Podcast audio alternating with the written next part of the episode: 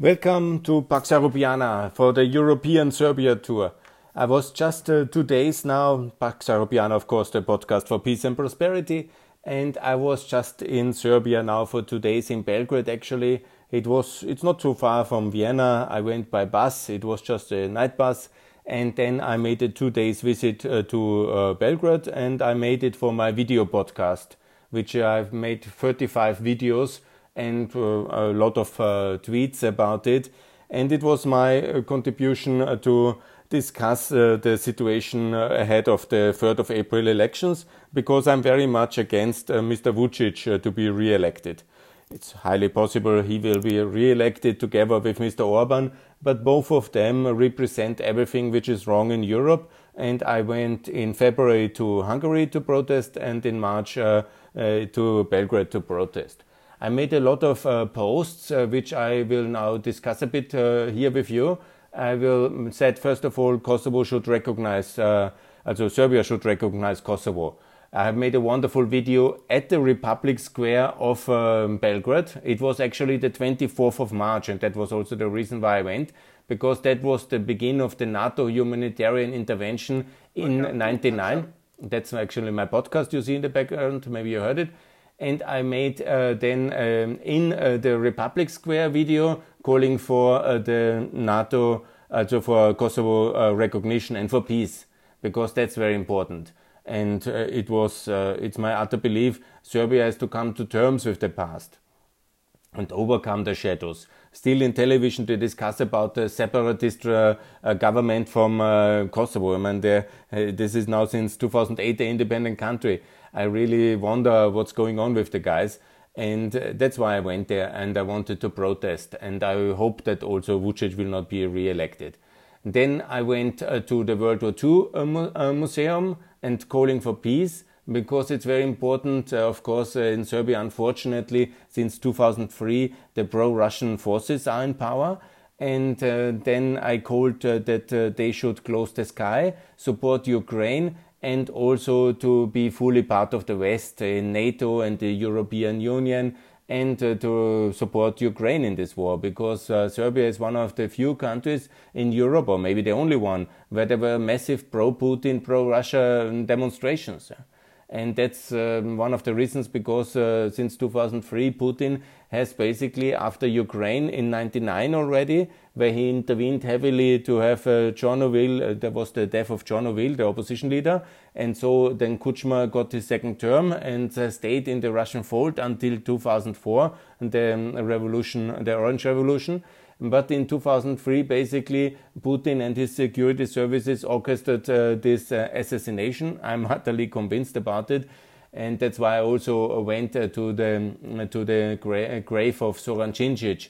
And this was the slain prime minister on the 12th of March 2003 and he was uh, killed. He was killed physically by the special forces of Serbia, but who ultimately gave the order? That's of course not, nobody will really know finally and, and but I'm sure it was uh, Russia because uh, that's what they do. The Russians, as we know now very well, they kill their political uh, opponents.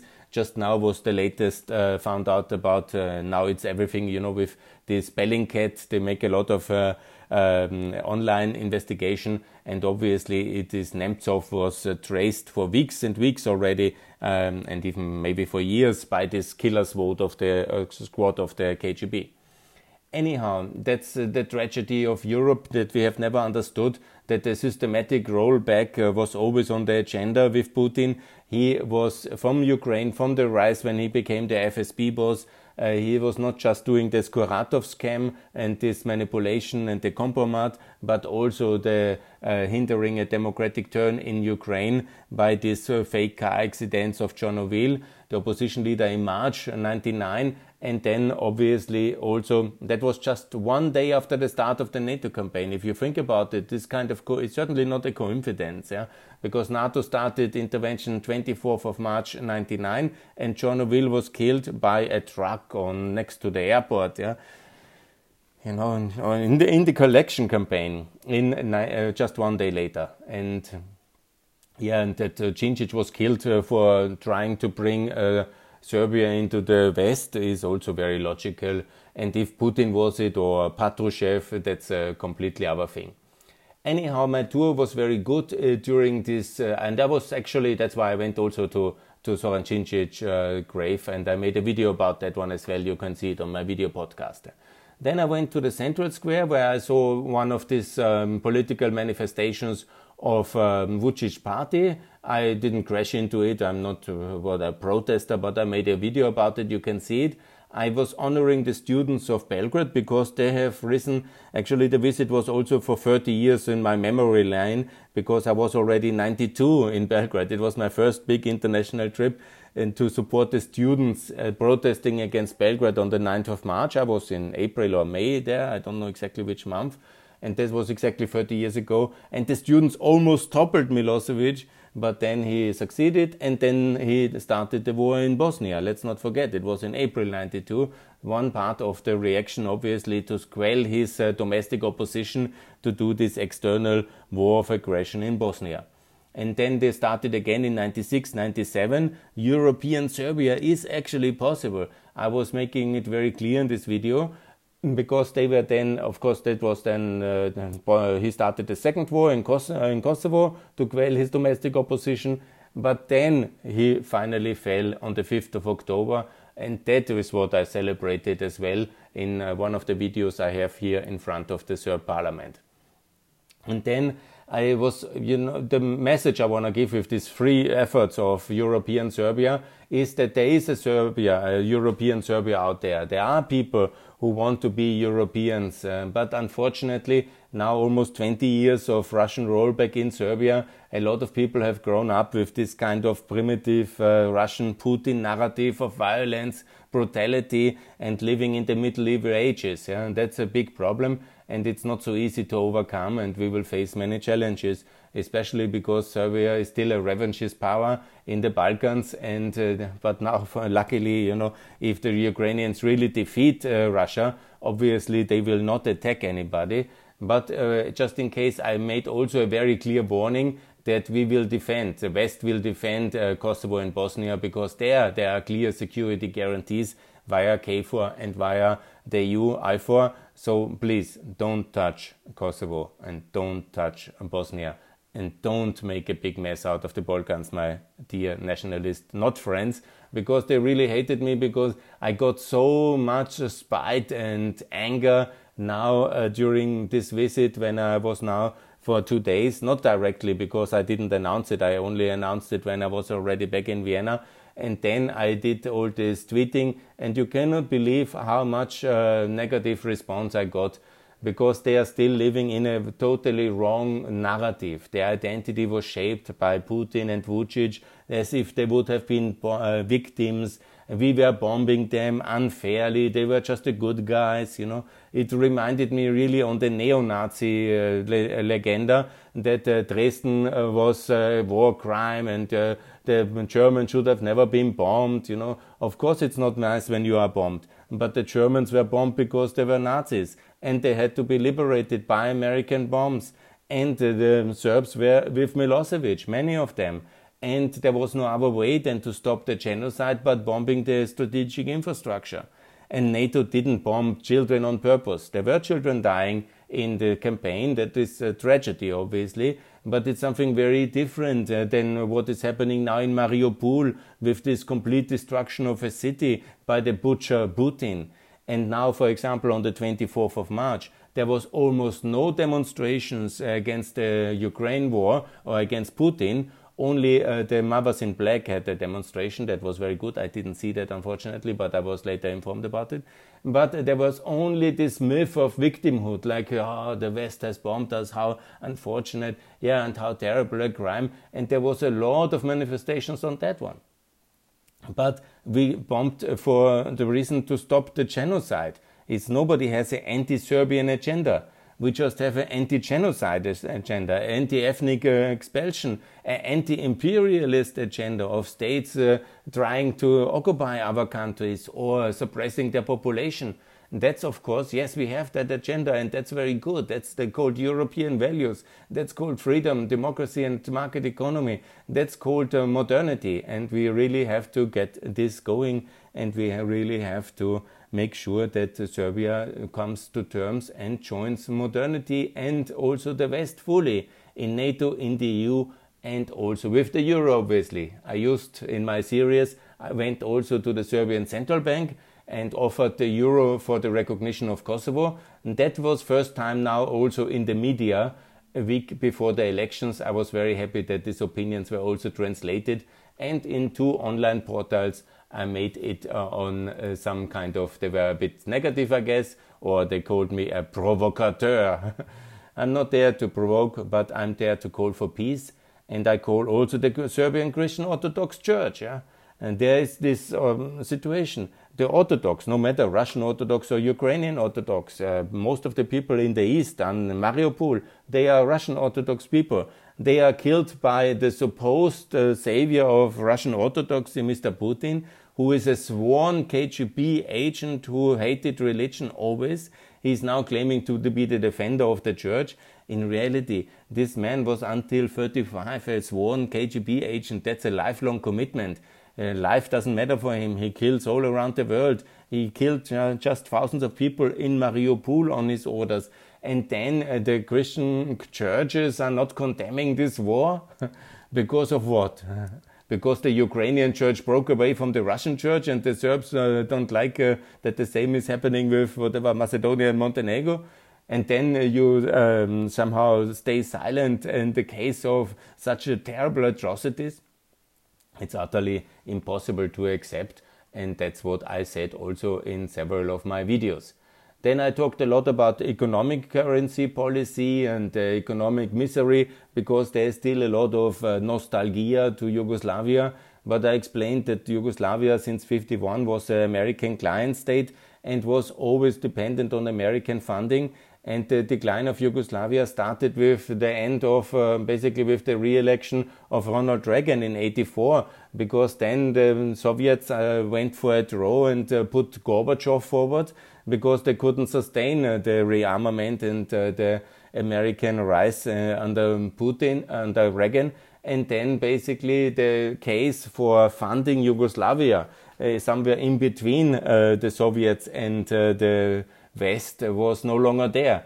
And it was already highly indebted because everything was somehow um, uh, all this uh, disunity and um, problems economically, the dictatorship, everything was then uh, somehow painted over with a lot of money, and then the buck stopped there. There was no money, and uh, the Yugoslavia was broke again after 64 and 51 already. It was then ultimately broke in, uh, the years uh, um, 84 and then uh, the logic was, of course, of Milosevic uh, to um, take everything he could physically by force.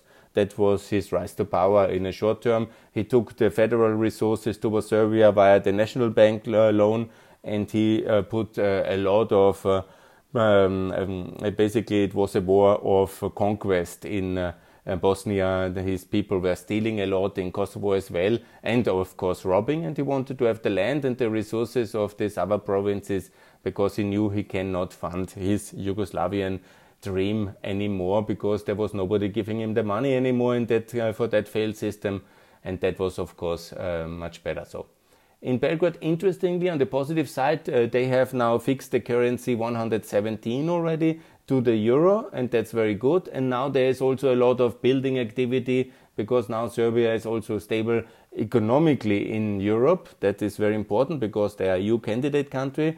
I actually call for the suspension of that status because they are not recognizing Kosovo and they are breaking with Russia. But I would like to say that for the investment side, it's uh, this Belgrade at the waterfront. That's uh, 20 new towers residential at the Sava River really impressive and very enjoyable. I made a video about that one as well. So economically, at least in the bigger projects, it's going upwards, and that's also very important. I went also towards the Ministry of Defense of Serbia to complain about their policy with pro-Russian arms purchase, rearmament, um, 1.2 billion now they spend on defense, and that's all completely unacceptable. They have a defense liaison office of the Russian Ministry of Defense in uh, the Serbian Ministry of Defense. They have in the southern city of Niš this logistical center that's completely out of the question. All this must stop and all this must really be ended now when there's this terrible war of Russia against Ukraine. All these activities must come to an end logically, and there must be decency and reasonable uh, pro Western government as well in the future. And obviously, I hope if um, uh, Vucic can uh, manipulate himself to power, there will be a revolution against him. That's what I hope is also going to come. On the point of the war, I went also to the bridge, the Sava Bridge, famously bombed on the in May 2099 uh, to end the war. And I called as well that this is the role model where the West should now destroy the Kerch Bridge in Crimea because that's the best um, way to stop wars. You choose a non-inhabited, uh, very visible, highly important symbol of a city in the center. That's often a bridge, and uh, you destroy it. So uh, just a few people uh, die if you do it in the night. Normally, very few people are on such bridges, and then you destroy the bridge and you um, destroy the symbol of power, and that's much more humane than. And it's also not leading to a world war. Russia cannot nuclear escalate for the Kerch Bridge, and uh, so it's uh, out of the question because there's this deterrent situation. So that is really the way in uh, the Sava Bridge role model for the Crimea role model, and that um, um, the people didn't like very much, but I think that's also very important. Then I called in front of the of the Serb Academy for Science, which has started all the disaster in 86 with their paper. I called for the recognition of the Republic of Kosovo. I hope they have seen it. I went also in front of the embassy of uh, Croatia and compared the development of pro-Western Croatia with pro-Western Ukraine and pro-West, uh, pro-Eastern Serbia after 2003. And I think that was also a very good video because Croatia obviously most successful of all three. Ukraine is trying, but we have not supported and integrated it fast enough. And now, of course, the terrible damages we have now to stop the war and uh, then, similar like in uh, Croatia, integrate Ukraine into the West, and uh, then hopefully also uh, Serbia will turn to the West back again. I called also for Serbia to supply weapons uh, to um, to Ukraine because obviously they have a very big uh, weapons industry, and that would be very easily for them to show that they are in the good side. Yes, I went also uh, to to the parliament. Yeah, then uh, calling for the return of uh, uh European Serbia and for Ukraine support and for Kosovo recognition for the euro. I think that was very clear. I called. I went also. That got a lot of views as well. I went uh, to the Hotel Moskva and I asked uh, to rename it the Hotel Kiev. Yeah? They were not so happy about it and I celebrated the 5th of October 2000, the so called tractor or bulldozer revolution, where the Serbs have risen against Milosevic and the fall of Milosevic. Yes, and to the grave of Zoran Djindjic. I met him personally as prime minister in Vienna, but as opposition leader twice in Belgrade, and it, as EDS chairman. He was a great European, and they slander him and they say things the BND called him, the German Secret Service, you know, this is all completely nonsensical, and they are like slandering him and his inheritance. No, no, he was killed by um, this people. It's well documented now. This uh, this um, secret service or special unit, uh, these sharpshooters, snipers, and they pulled the trigger. But uh, who really orchestrated? Because these were soldiers. They don't kill politicians uh, just for that. Yeah, this was a public uh, execution as a revenge for him extraditing uh, Milosevic and then leading and then um, already talking that he might recognize Kosovo for a future. And if that would have happened and he would have been allowed to live and Kosovo would be recognized, Serbia would already now be together with Croatia in the European Union. I'm sure about it. Yeah? And what a wonderful Balkan that would be. But he was killed. Russia took the power because then Putin always goes to the next guys and basically reminds them in a not so subtle manner that if they do something he doesn't like, he might kill them as well. Yeah? So that's how it works, and they all understand it. Then later um, they have sold the, the uh, whole of the energy industry. It's called NIS, uh, the Naftogaz, gas of Serbia, more or less. They have sold it uh, towards the Russians. So Serbia is controlling the Russian energy, uh, the Serbian, uh, Russia is controlling the Serbian energy sector, and that's all a complete mess. And then since Vucic is there, anyhow, he is very much Putin's man, and I hope he will lose. Yeah, that's the tragedy. But you know, you need to understand over time. I also didn't understand it at that moment. You know that from the Russian perspective, Putin's rise of power the overall sweeping for him it's all this kind of soft underbelly of the west uh, from ukraine to the balkans he sees it one by one the countries which he thinks he should dominate traditionally that's serbia and ukraine mostly and belarus was already with lukashenko in 94 then he is already to kill yeah? and uh, when there's somebody taking his countries from him like Djindjic in his view then he's ready to kill or to order killings he's not doing it himself uh. Yes, that's the tragedy, and that's um, happening in Ukraine and maybe in many others. And once the archives of the of the KGB of the FSB will be open after a new change in uh, in Russia, we will find out many of these disasters, and we will understand the European and the American history much better over time. Yeah, I called for Austria, Kosovo, Serbia to join NATO.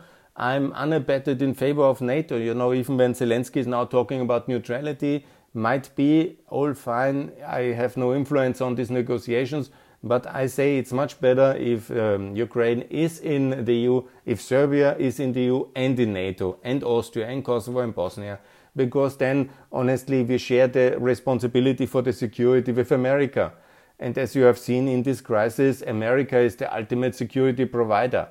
I'm very much in favor of a own nuclear uh, shield and umbrella, extending the French, and you know rearming Europe and uh, all in NATO. But ultimately, when you think about it, yeah, even the French with their 67 um, uh, capacity and all of us, you know, we are still much too disunited.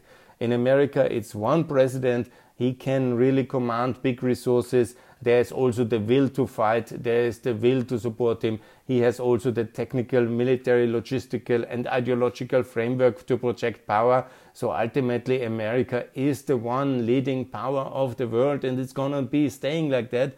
And it's much better if we share our security with America because then we are much more secure. So it's much better if Serbia, Kosovo, Bosnia, Austria, Ukraine, Moldova and Georgia all join NATO because then we are really secure, as uh, President Biden has now very clearly said in his speech in uh, Warsaw, where he made a wonderful statement that Putin should not remain in power. I fully endorse that. I completely agree. And I hope that will be the case. The same, by the way, for Orban and for Vucic. And that is what I went for in these two countries because you know in the past uh, with Orban, a different Orban before 2014, I thought he is really doing good things, but he is probably has always been a disaster. Anyhow, I made videos about that one as well. So yeah, I went also in front of one of the election posters in Serbia, and I show you some of these uh, candidates, and most of the candidates are already since 20 years. Yeah, Dacic, Vucic, uh, Tadic, uh, and Šešelj and many of them should be in uh, the war criminal uh, case, in uh, the case of Šešelj, but uh, they are now running around as if they would be prime ministers of the country. It's completely confusing and outrageous for me and hard to understand. Yeah. Yes, this 24th of March um, visit um, to Serbia, I call it the European Serbian tour. It was not for provocation. They felt provoked, I understand that. But I say just the very clear things. Yeah? every country in Europe should recognize Kosovo. Every country in the world obviously should do that. And every country in the world should uh, also support Ukraine in this terrible onslaught of the Russian juggernaut. Um, Putin is the butcher. If a population is by uh, this uh, leadership for years brainwashed in a pro Russian context and then they don't understand what's going on because the media is manipulating that, that's a big tragedy of the political leadership and of that people, and that has to be changed. Yeah? And we have to go there. I, I think actually all European politicians should go to Belgrade and say very much the same I have said now these days, yeah, because these are all completely normal things. Serbia should recognize Kosovo. Serbia should join the sanctions. Serbia should close the sky. Serbia should um, uh, confiscate the property of uh, Russian oligarchs. Serbia should confiscate uh, the state energy sector. And um, yeah, we need anyhow all this money to compensate uh, for the costs they have uh, done uh, towards Ukraine, because who will pay that? European taxpayers. And obviously, Serbia should join NATO and the EU and adopt the euro. Absolutely, because there is a lot of pro-European Serbs. Just you know, they are brainwashed by a culture of hatred against the West and a culture of manipulation, which uh, describes uh, Putin as a great uh, world state leader and uh, a great Christian, which is both absolutely not true. It's a failed economic system. He is uh, more the Antichrist than the Christ, and he is a killer and a butcher and that I made very clear on this tour. In the background, always important buildings. It's, I think, very useful to see my political flocks through the city. I explain also the history of colonialism. I also show a lot of respect for Serbian um, history and uh, for Serbian uh, freedom struggle against the Ottoman yoke. Uh, all fine. But you know, freedom of the Serbs should never be used uh, to kill Muslim Bosnians or uh, Albanians, yeah, because that's unfortunately the negative side of this freedom struggle. They always had a very big streak for genocidal violence afterwards. In 1878, after the Berlin Congress, when they got southern um, Serbia, and then they had this colonial uh, success in 1912 in the Balkan Wars, and they were doing utter violence again. And then it was very clear, yeah, that was um, what uh, everybody knew already at that time. Also after World War One, the reconquest of this region, after the Austrian military left, after the defeat, yeah, they were really using a lot of violence, and constantly their system was built on violence and genocidal violence. So that's nothing to be proud of, obviously, and that's something which I think Serbia has to get to terms with. And I explained the Serbian history directly in front of Obrenovic and Karađorđević monuments, and I think it's a useful contribution to the economic, political, and historic debate. Maybe I was a bit provocative, it's possible. I apologize if I offended anybody, but if a country defines itself on neo Nazi kind of philosophy, I have to protest against that. Yeah? It's not possible to describe uh, Milosevic, um, Yugoslavia, and Serbia as a victim of NATO bombs. Uh, then you are like a neo Nazi state, ultimately, as if we would go and make protests against American bombing of Vienna and Linz, yeah, where I was born, or Dresden. Yeah?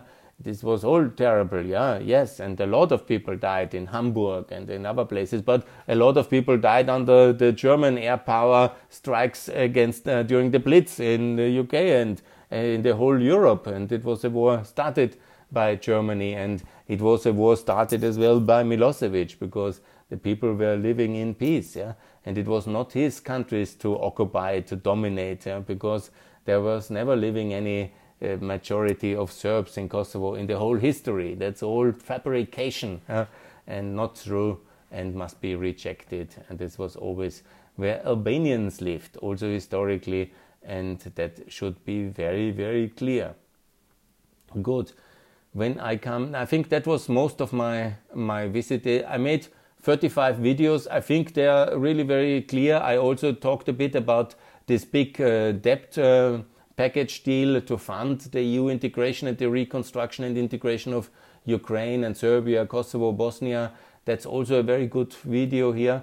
And I have made over 35. And when you see, you know Belgrade afterwards, you know my opinions, and you know also what is going to happen and what should happen. Because with the best of my knowledge and competence, I think this is exactly what must and should happen. And this is also under the onslaught of the Ukraine war, which will accelerate now because Serbia is under heavy pressure by the international community to change track because what they are telling the people in television is uh, absolutely Russian propaganda. And they have poisoned the minds of the people in this uh, year since the tragic assassination of uh, Zoran Djindjic, uh, which has uh, tried to, to his best to bring Serbia towards the West, but it's of course a monumental effort and Vucic is not even trying. Actually, he has mm, brought the country much more towards the east, and I really honestly regret that in 2015, I think I talked still positively. 14, I still talked positively about Vucic. Yeah? I still, I, I regret this so much. I cannot believe how much I regret this because I always give people a chance. Yeah, and you know I talk positively in the beginning, but it was obviously a big mistake. Yeah? And I wish him to lose. And this was also this the end now of my European Serbia, not the activities, I will be, very active, but of this podcast. And I call for the defeat of Vucic on the 3rd of April, on the defeat of, uh, of um, Orban on the 3rd of April, and I hope both of them will lose. They have worked with Russia for too long. They are both tainted by that relations, and I call and I hope that they will lose. And I will definitely also do a lot of tweets and podcasts against them because I very much hope for change in Serbia and in Hungary to back to the West. Thanks a lot for listening. More to come from Pax Europiana. And whenever you can, visit uh, Belgrade and Serbia. It's actually a very nice uh, place to visit, like all the Balkans. And one day also it will be possible to visit Ukraine. It's also very nice and the bad side will not win, the good side will win. We are with America, Europe, the United, we will win in Ukraine, and we will also win against these toxic narratives of Orban Vucic and of Putin. Thanks a lot for listening. More to come from Pax Europiana. Bye.